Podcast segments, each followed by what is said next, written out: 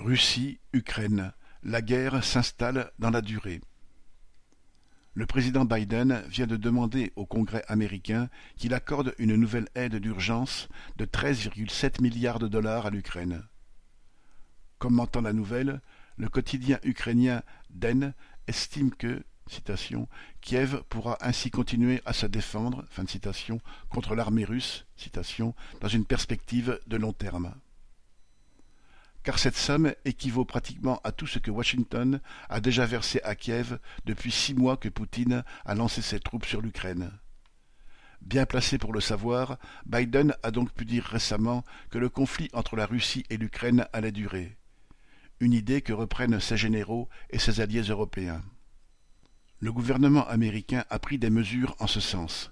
Il a notamment réduit ce qu'il prélevait sur ses stocks d'armes pour approvisionner l'armée de Zelensky, auquel il demande de passer commande directement aux industriels américains de l'armement. Car on n'en est plus à l'époque où, pour entraîner leur opinion publique sur ce terrain, Washington et ses alliés présentaient l'Ukraine comme ne pouvant se défendre sans qu'on lui donne des armes. L'OTAN et les États-Unis annoncent crûment qu'il ne s'agit plus de sauver l'Ukraine pour protéger la paix, comme ils le prétendaient au début, mais d'installer ce conflit dans la durée. Ainsi, le système de domination du monde par l'impérialisme s'accommode d'un conflit israélo-palestinien qui dure depuis trois quarts de siècle sans aucune perspective de règlement. L'impérialisme arme Israël pour qu'il fasse régner son ordre dans la région, ce qui présente aussi l'avantage pour les dirigeants américains de ne pas avoir à assumer devant l'opinion un lourd bilan de boys tués et blessés au combat, comme lors de la guerre du Vietnam. En attaquant l'Ukraine en février dernier, Poutine escomptait sans doute un effondrement rapide du régime de Zelensky. Non seulement il s'est lourdement trompé, mais il a fourni là l'occasion aux puissances occidentales, États-Unis en tête, d'enfoncer la Russie dans un conflit sans issue.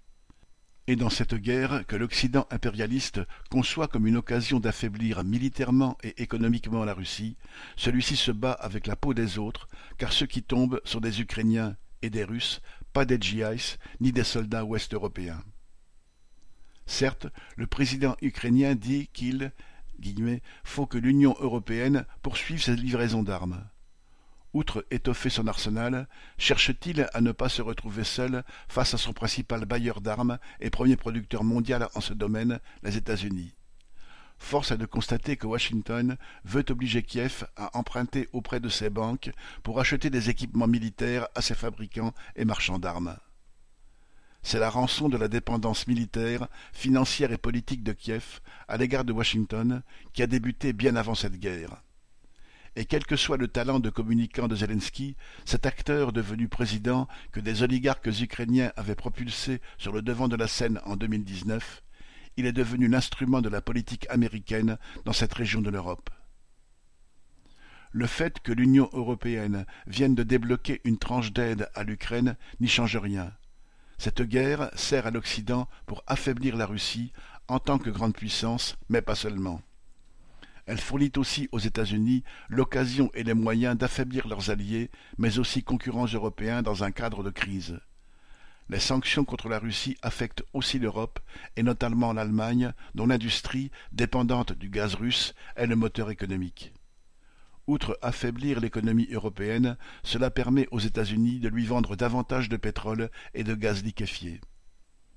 À côté d'une Union européenne tiraillée entre des intérêts d'États rivaux, l'État américain apparaît aux voisins immédiats de la Russie comme un rempart et un fournisseur d'armes sûres face au Kremlin.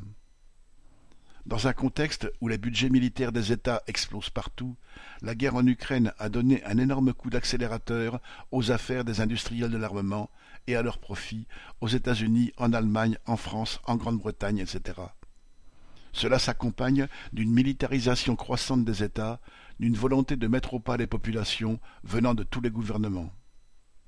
On voit combien, sur fond d'une crise mondiale qui s'aggrave, le capitalisme est indissociable de la guerre. L'humanité ne pourra éviter une nouvelle généralisation des conflits qu'en renversant ce système. Pierre Lafitte